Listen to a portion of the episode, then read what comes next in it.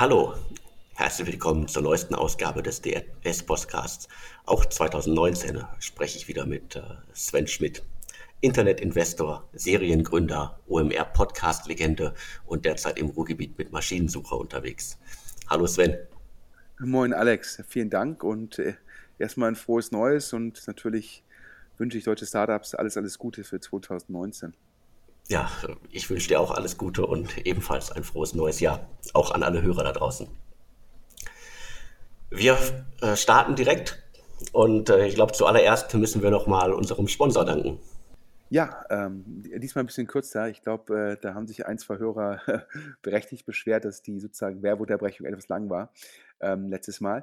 Ja, auch ein frohes Neues von Xletics. Das ist ähm, geschrieben XLE xletix.com. Ich wiederhole nochmal, xletix.com.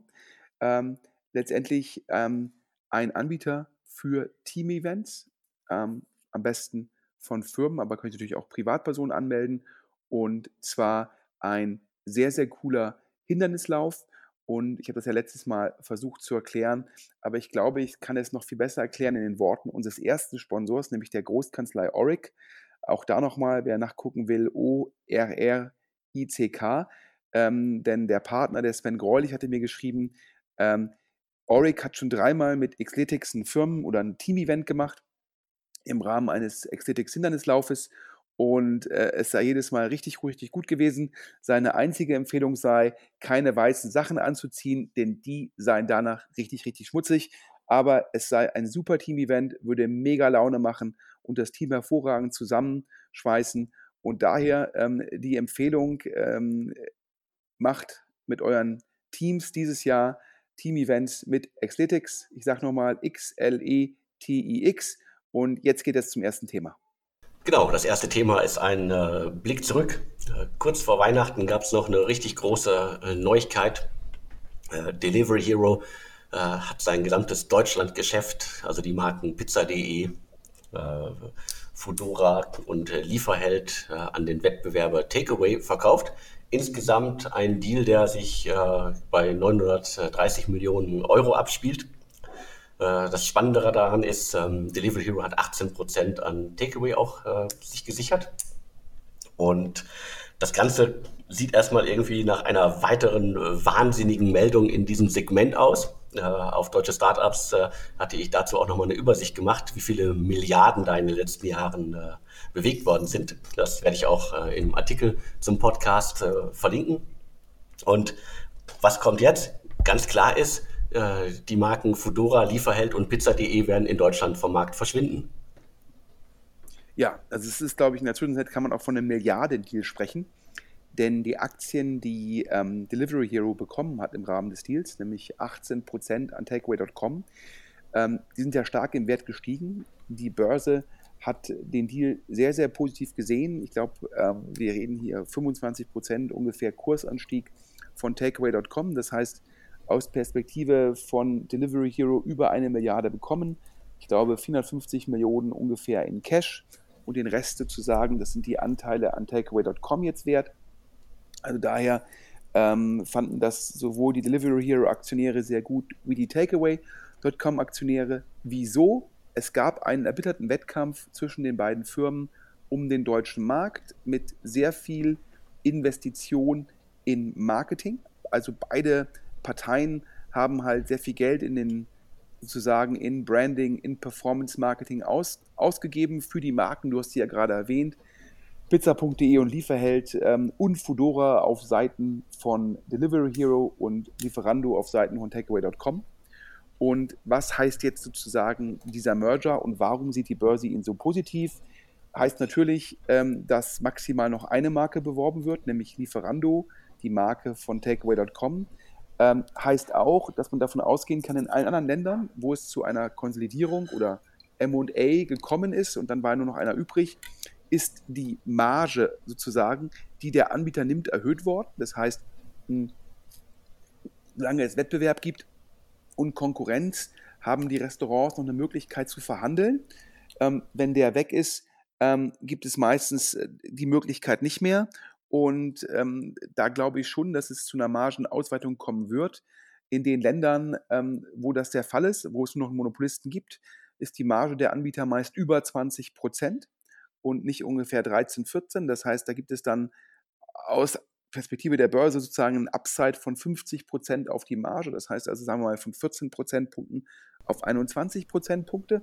Ja, und parallel kann man sich natürlich viel Marketingausgaben sparen, wenn man nur noch eine Marke bewerben muss und wenn man sozusagen äh, bei Google ähm, nicht gegen drei andere Anbieter noch antreten muss. Das heißt, die Takeaway.com-Aktie ist so stark gestiegen, weil man sagt, der deutsche Markt, 80 Millionen Einwohner, ein sehr, sehr großer Markt. Und dort ist Takeaway.com jetzt Monopolist. Ähm, ja, also daher ähm, gut für die Aktionäre, ähm, wahrscheinlich für die Restaurants sozusagen, die Medien und wahrscheinlich auch teilweise für die Kunden nicht mehr ganz so optimal. Was heißt das für die Mitarbeiter? Da habe ich jetzt auch nichts Gutes gehört, ähm, denn es scheint so zu sein, dass äh, Takeaway.com Fudora, Fudora zum Verständnis für die Hörer, das ist der Dienst von Delivery Hero, wo man selbst die Logistikdienstleistung erbringt. Das heißt, wo man die Ware als Anbieter, also als Plattform vom Restaurant zum Kunden bringt. Ähm, da scheint Takeaway.com nicht so ein großer Fan von zu sein. Und ähm, firmennahe Kreise berichten mir, ähm, dass man sozusagen dort das Angebot zumindest stark einschränken werde. Ähm, und der Fokus gilt halt primär der Thematik, wo man eine reine Plattform ist, das heißt, wo man einfach nur die Bestellung an das Restaurant weiterleitet und dafür seine ja, 14, vielleicht bald 20 Prozent Marge nimmt, dass das der Fokus sein wird. Das heißt, ich glaube, hier gibt es sozusagen bei den Aktionären eigentlich Gewinner, aber der Rest sozusagen der Stakeholder, da bin ich mir nicht so sicher, ob die gewinnen werden. Also erstmal finde ich es ganz spannend. Äh, also diese Einmarkenstrategie, die macht natürlich Sinn. Also ich, ich, konnte bisher sowieso nicht verstehen, warum man wie Pizza.de und äh, Lieferheld äh, zwei unterschiedliche Apps unterhalten hat. Ich glaube, äh, aggressiver in der, äh, in der Wahrnehmung bei mir war äh, in den letzten Jahren auf jeden Fall Lieferando. Also die haben Berlin schon ordentlich zugepflastert. Und äh, ich glaube, man muss da irgendwie, wenn man zusammenzählt, dann dürften da irgendwie ja Millionen in Werbung geflossen sein. Und das kann man sich jetzt sparen. Aber wie du selber sagst, ja, ich glaube, äh, die, die, die am Ende sitzen, sowohl die, die bestellen als auch die Restaurants, die könnten die großen Verlierer dieser, äh, dieses Zusammenschlusses sein. Ja, ich glaube, äh, nach Hörensagen waren es ja über alle Marken hinweg ungefähr 100 Millionen Marketing-Spendings pro Jahr. Also schon mal richtig, richtig viel im deutschen Markt. Ähm, und ja, man muss schon sagen, warum hat Delivery Hero das so gemacht? Ja, man muss sagen, Takeaway.com hat in, in Deutschland besser exekutiert die haben Marktanteile gewonnen und eigentlich dachte man ja damals, nachdem Lieferheld pizza.de gekauft hat, da dachte man, damit ist der Markt gewonnen und damit gibt es noch einen Sieger und der heißt Delivery Hero. Und Lieferando hat mega Gas gegeben, hat hervorragend exekutiert und parallel hat es Delivery Hero wohl nicht geschafft, eine technische Plattform für alle Marken einzuführen und hat sich damit pizza.de, ich sag's mal so, ähm, äh, ja, auch nicht optimal integriert.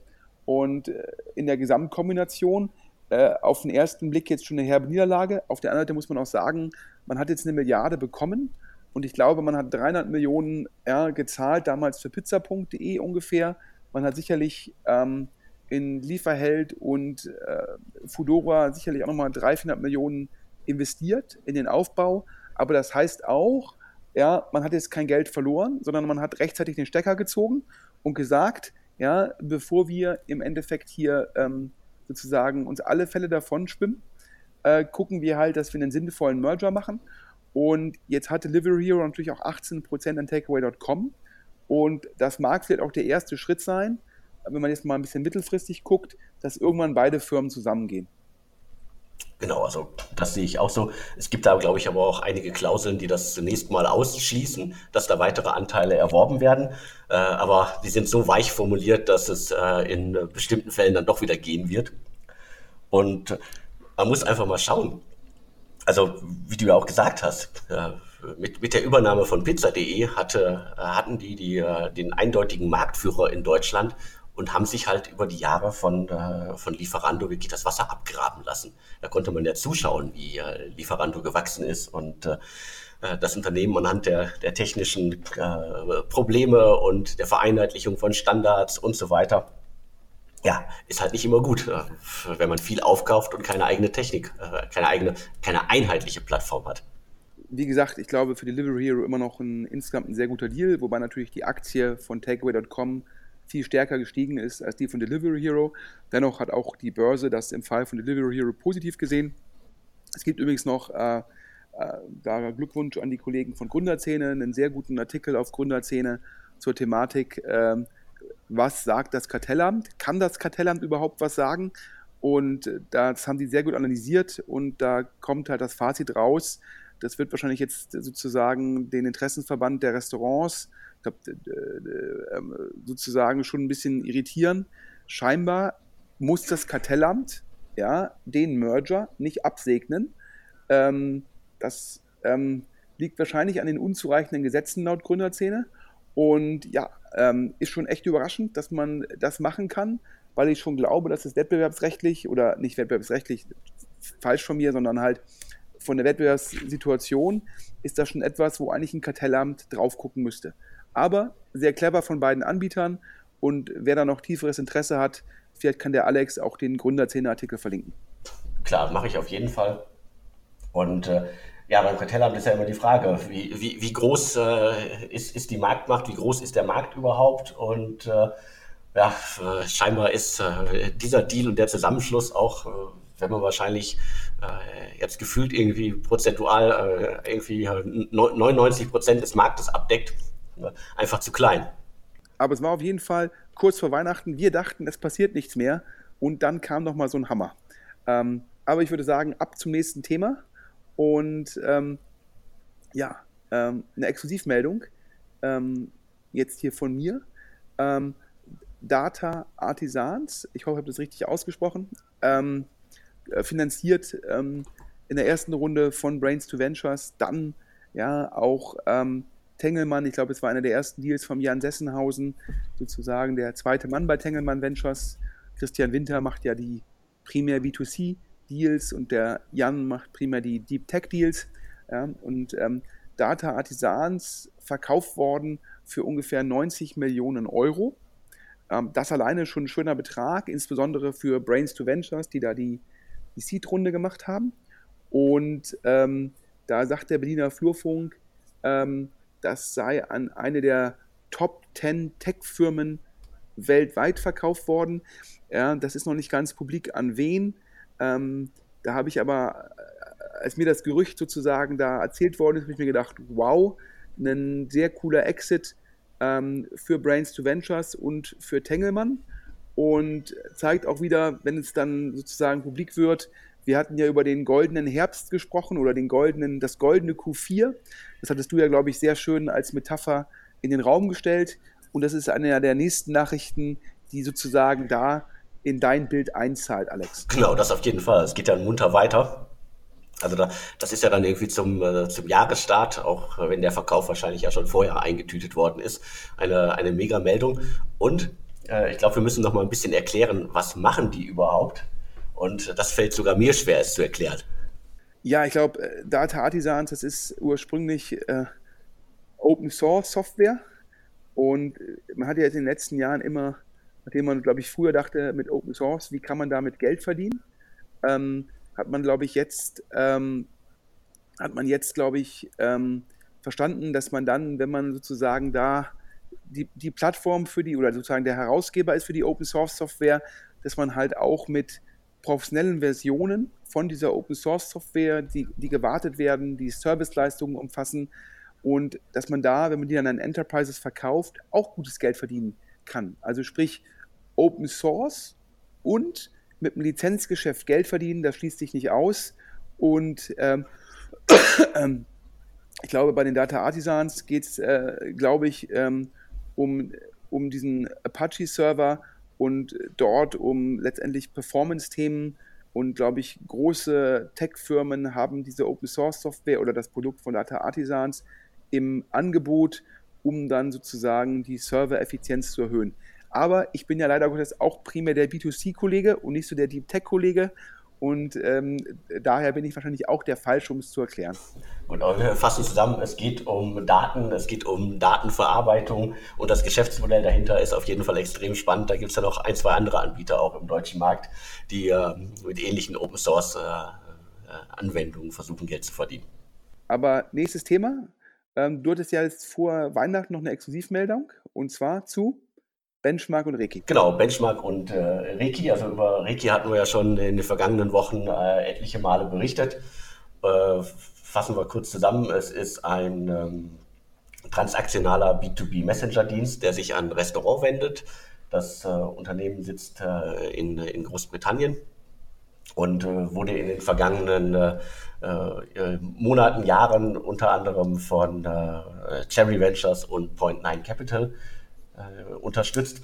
Und wir hatten schon. Und Cavalry? Äh, und Cavalry, genau. Gleich drei deutsche VCs, die den Großteil der Seed und Series A gemacht haben. Daneben noch Local Globe und Atomico. Aber auch toll für die Berliner VC-Szene, dass man in der führenden UK-Firma mit drei deutschen VCs dabei ist. Genau, ist auf jeden Fall äh, ein, ein, ein seltenes Beispiel.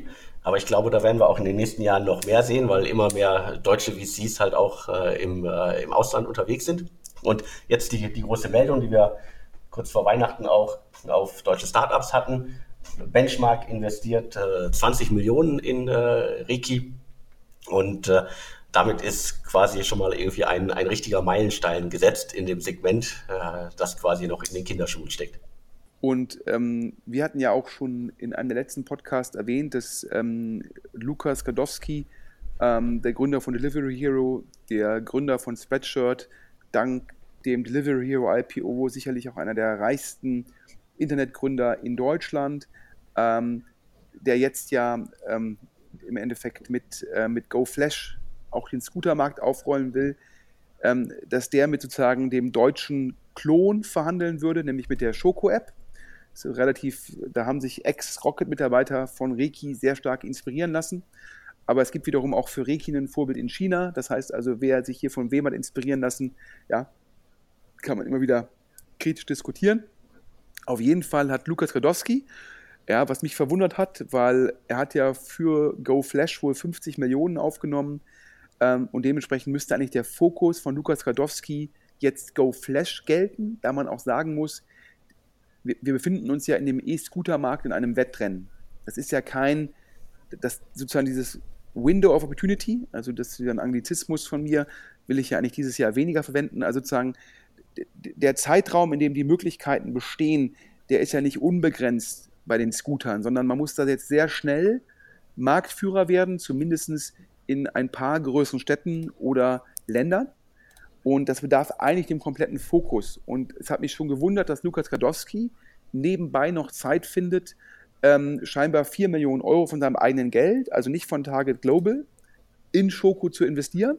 Zeigt dir aber auch, wie erfolgsversprechend er das Modell von Reiki bzw. Schoko hält und dass er glaubt, dass er seine Expertise von Delivery Hero, also sprich die Akquisition von Restaurants, dass er die auf Schoko transferieren kann.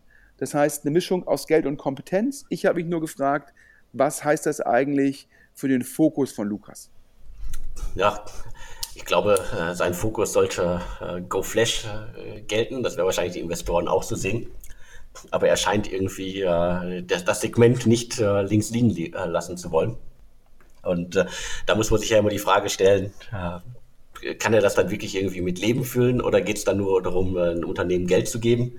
Und äh, das ist ja immer die Frage, was erwarten die Gründer von dem Geldgeber? Kann man von außen äh, nur mutmaßen. Ähm, aber du hattest auch noch was rausgefunden zu GoFlash, denn es gibt sozusagen eine Dummy-Webseite von denen. Genau, äh, habe ich äh, gestern zufällig äh, entdeckt bei meinen Recherchen im Netz. Und zwar gibt es unter thisisnotascooter.com einen Dummy von äh, GoFlash. Wer die Seite ansteuert, äh, äh bekommt sozusagen dann äh, einen, ähm, einen schönen Hinweis. Also die Website heißt thisisnotascooter.com und auf der Website steht äh, weiß auf schwarzem Hintergrund This is the future of mobility und man kann seine E-Mail-Adresse und sein Land eingeben und äh, schon mal einen quasi Beta-Account sich anlegen. Ich glaube, Schweiz und Portugal sind da die ersten beiden Länder, die man da anklicken kann. Genau, richtig. Also da scheint es dann loszugehen. Das sind äh, die Länder, die, glaube ich, aber auch andere in dem Segment auf dem Schirm haben. Und es gibt schon sozusagen ein, ein schönes Impressum, wie es sich gehört. Und äh, ein äh, schönes äh, FAQ zum Thema, wie äh, leih äh, meine Scooter bei GoFlash aus. Äh, apropos Scooter, ich habe ja gerade gesagt, wir haben ja jetzt in Europa eine ganze Menge Firmen, die da Geld eingesammelt haben. Ähm, in Deutschland halt äh, GoFlash von Lukas, ähm, T-Mobility von Lawrence Leuschner oder auch Wind, wo, glaube ich, Holzbring investiert hat. Ähm, dann gibt es die Skandinavier, es gibt irgendwie noch in, in England welche, Bird and Lime sollen angeblich auch kommen. Äh, MyTaxi spielt auch mit dem Gedanken. Man sieht also, das ist ein sehr, sehr kompetitiver Markt. In den USA gibt es jetzt auch schon die ersten Zahlen, wie die, wie die Nutzung jetzt im Winter zurückgeht. Ähm, und zwar auch in solchen Städten wie, wie Austin, Texas, wo der Winter sicherlich nicht ganz so hart ist wie jetzt irgendwie in Deutschland. Ähm, und da gibt es auch schon die ersten VCs, die sich im Endeffekt schon fragen, wie viele Teilnehmer, wie viele Konkurrenten sind da sinnvoll. Und aus VC-Kreisen ist mir sozusagen zugetragen worden, muss ich jetzt ganz klar sagen, das ist ähm, Hören sagen, ja, dass auch in Europa schon die ersten Anbieter miteinander sprechen würden, ob man nicht eventuell zusammengehen würde. Und da sind auch genannt worden ähm, Viu aus Skandinavien, da ist, glaube ich, primär Balderton investiert und dann halt von Lawrence Leuschner Tier Mobility. Da ist natürlich mit Northzone auch ein skandinavischer Investor. Da gibt es also Anknüpfungspunkte. Ähm, und da berichten mir Berliner VCs, da hätte es angeblich schon Gespräche gegeben. Ähm, schauen wir mal, der Markt bleibt, bleibt in jedem Fall spannend. Ja, definitiv. Und äh, ich glaube, es würde in äh, vielen Aspekten ja Sinn machen, wenn da der ein oder andere äh, zusammengeht und äh, versucht, gemeinsam was äh, auf die Beine zu stellen. Nächstes Thema, ähm, auch ein spannender Markt, ähm, ja, der, der, der Fintech-Bereich. Ähm, da sehen wir auch gerade jetzt im Bereich sozusagen der neuen Banken, ähm, ist da ja ähm, in England, da haben wir zum einen ähm, Revolut, ähm, die da sehr viel Geld eingesammelt haben. Und ähm, zum anderen äh, haben wir in Deutschland, haben wir N26, die ja letztendlich sozusagen dort ähm, auch ähm, letztes Jahr viel Geld eingesammelt haben. Und dann alle guten Dinge sind drei. Da gibt es Monzo in, in England, also neben Revolut sozusagen da der zweite große Anbieter und die haben gerade ähm, letztes Jahr noch Geld eingesammelt von ähm, unter anderem ähm, Excel Partners und ähm, ähm, General Catalyst. Also daher ähm, ist da viel, viel Geld geflossen. Und jetzt ist das Hörensagen in Berlin. Ich sage bewusst wieder Hörensagen, dass N26, ja, um sozusagen noch besser gegen Monzo und gegen Revolut bestehen zu können, gerade bei der Auslandsexpansion ähm, auch nochmal dabei sei, mit Kapitalgebern zu reden. Ja, also dementsprechend ähm, sehen wir hier sicherlich auch, ähm, äh, ja, sage ich mal, einen, einen, Wettkampf darum, welcher dieser Anbieter kann halt am schnellsten internationalisieren, wer kann noch mehr Größe aufbauen ähm, und ähm, also auch eine spannende Geschichte und kann ich mir gut vorstellen, dass das stimmt. Ähm, denn das ist natürlich in der Zwischenzeit so ein bisschen so ein Landgrab. Also wer kann sein Modell jetzt am schnellsten ausrollen? Ähm, gibt jetzt, Monzo hat Zahlen veröffentlicht, dass es ihnen gelungen sei, dass sie für viele Kunden jetzt das Erstkonto seien, das sogenannte Gehaltskonto. Angefangen haben sie auch als Zweitkonto, wie sicherlich auch N26. Und durch, sage ich mal, Produktzufriedenheit gelingt es ihnen jetzt, aus diesen Zweitkonten auch Erstkonten zu machen. Und äh, sicherlich auch der, das Vorhaben von N26, ich glaube, die haben dazu noch keine Zahlen veröffentlicht, ähm, bleibt also spannend, auch im Bereich Fintech und sozusagen, ich sage mal, das neue Banksegment. Und da können wir mal gucken, was da in den nächsten Wochen und Monaten noch für Fundraising-Nachrichten kommen. Ich glaube, Geld können sie alle gebrauchen. Und äh, wenn das Momentum da ist und das Geld im Markt ist, dann äh, äh versuchen, glaube ich, alle gerade alles mitzunehmen, was geht. Ja, richtig. Kann natürlich auch daran liegen, dass man sagt, hey, ja, noch ist das Geld im Markt, noch haben die Fonds alle genügend Geld. Und es gibt ja auch schon die ersten Stimmen, die sagen, ja, falls die Weltwirtschaft durch Handelskrieg, steigende Zinsen, natürlich auch Marktkorrektur mancher Bewertungen an den Börsen, ja, falls das problematisch wird und irgendwann auch auf den privaten Markt übergreift, meistens ist, passiert das mit Verzögerung, ja, ist es vielleicht auch in einem halben, dreiviertel Jahr schwieriger, Geld aufzunehmen als jetzt noch. Und das kann natürlich auch ein Grund sein, früher rauszugehen, als man es ursprünglich geplant hat. Ja, und dann haben wir noch ein Thema auf der Liste. Blue Yard, das ist äh, ein Berliner VC. Er hat jetzt gerade den äh, zweiten Fonds aufgelegt. Also das ist das ehemalige Team von Early Bird, äh, O'Leary und äh, Whitmire. Und im zweiten Fonds sind 120 Millionen Dollar drin. Blue Yard ist so, glaube ich, somit der, der stillste VC unter den stillen VCs, die wir in äh, Berlin haben. Wenn mich jemand auf Anhieb fragen würde, was haben die eigentlich in den letzten Jahren so gemacht, wo haben die investiert, dann fällt mir auf Anhieb auf jeden Fall Pitch ein, das äh, Startup von äh, Christian Reber. Aber die haben durchaus schon eine ganze Reihe an äh, Investments gemacht die alle in einem Segment so gehen Richtung äh, Blockchain und Sachen, die die Welt verändern. Also äh, die, die Wortwahl von äh, Blue Yard ist da auch, glaube ich, sehr, sehr Buzzword-mäßig. Aber auf jeden Fall, sie haben es geschafft, einen zweiten Fonds auf die Beine zu stellen. 120 Millionen sind drin. Die werden das Geld, glaube ich, auch wie in der Vergangenheit quer über Europa verteilen und im Grunde eine weitere Meldung, die zeigt, äh, in Berlin, da geht was und äh, viele VCs können neue Fonds aufstellen und äh, es kommt der ganzen Szene zugute. Ja, also erstmal Glückwunsch. Ähm, die haben, glaube ich, von den gleichen Limited Partners, die den ersten Fonds finanziert haben, das Geld für den zweiten eingesammelt. Das heißt, da ist ein hohes Vertrauen ins Team, in deren Investitionshypothese. Punkt. Ja, ähm, nach Hörensagen hatten sie auf dem Papier teilweise auch grandiose sozusagen äh, Returns, weil sie halt in, in ICOs wie dem von Filecoin irgendwie frühzeitig investiert haben. Ähm, und ähm, ja, du hast ja schon gesagt, ähm, sehr viele Investments in dem Bereich ja, ähm, Blockchain äh, oder Blockchain-verwandte Themen, wo man dann sagt, dezentrale Marktplätze oder ich weiß nicht, ob man es noch Marktplatz nennen kann, wenn es dezentral ist. Ähm, äh, das ist sozusagen da äh, deren Fokus. Ähm, ich persönlich, ähm, äh, habe ich ja auch schon in mehreren Podcasts gesagt, äh, ob nun hier oder bei OMR, bin da ja teilweise sehr, sehr skeptisch, was die Themen, ähm, was die Themen angeht. Ähm, aber ähm, man muss natürlich auch teilweise konträre Investments machen um als Fonds außergewöhnlich erfolgreich zu sein. Ähm, und offensichtlich sind ja die Bestandsinvestoren hochzufrieden mit dem, was Blue Yard macht. Ähm, daher, ich bleibe skeptisch, sage aber parallel ähm, großen Glückwunsch und ähm, sicherlich klasse für die deutsche VC-Szene, dass sozusagen weiter Geld, ähm, auch in dem Fall bei Blue Yard, die haben ja auch sehr angesehene LPs aus den USA, dass die weiterhin Geld da auch auf den deutschen Markt allokieren und dass wir da auch jemanden haben, der in dem Segment aktiv ist. Also daher, ähm, ja, gute Nachrichten wieder. Und damit sind wir durch für diese Woche. Uns bleibt jetzt noch äh, zum Abschluss wieder der Dank an den Sponsor. Ja, ähm, Xletics ähm, hatten wir ja schon eingangs gesagt.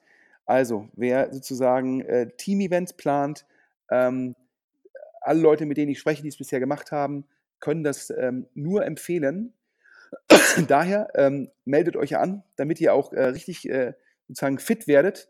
Die Fitness, die mir jetzt am Jahresanfang ähm, noch, ähm, noch ein wenig fehlt, ähm, die sozusagen äh, könnt ihr jetzt dort mit eurem Team machen. Und wenn sich mehr als 20 Leute anmelden wollen, also sprich eine Firmenanmeldung, dann am besten per E-Mail und zwar an b2b, also b2b at xletex.com, also x-l-e-t-i-x.com, also da direkt sozusagen die E-Mail ähm, an die Firma, sich da anmelden. Und ähm, wenn jemand sagt, er möchte eventuell auch mal so ein Event sponsoren, weil die Zielgruppe für ihn relevant ist, also ähm, ja, das sind ja oftmals Sportartikelhersteller, wenn da vielleicht welche dabei sind, irgendwie Direct-to-Consumer-Storyteller, die können sich an podcast at deutsche Startups ähm, wenden und der Alex macht dann die Intro zu dem Jannis, ähm, einem der beiden Gründer von Exelix. Klar, sehr gerne, meldet euch. Und äh, wer sonst äh, Themen hat, die wir in den nächsten Ausgaben äh, des DS-Podcasts äh, besprechen sollen, wer spannende Hintergrundinfos oder exklusive äh, Dealverkündungen für uns hat, schreibt uns auch an äh, podcast.deutsche-startups.de und damit sind wir durch für diese Woche. Vielen Dank, Sven, und wir hören uns nächste Woche wieder. Vielen Dank, Alex. Ja, und tschüss.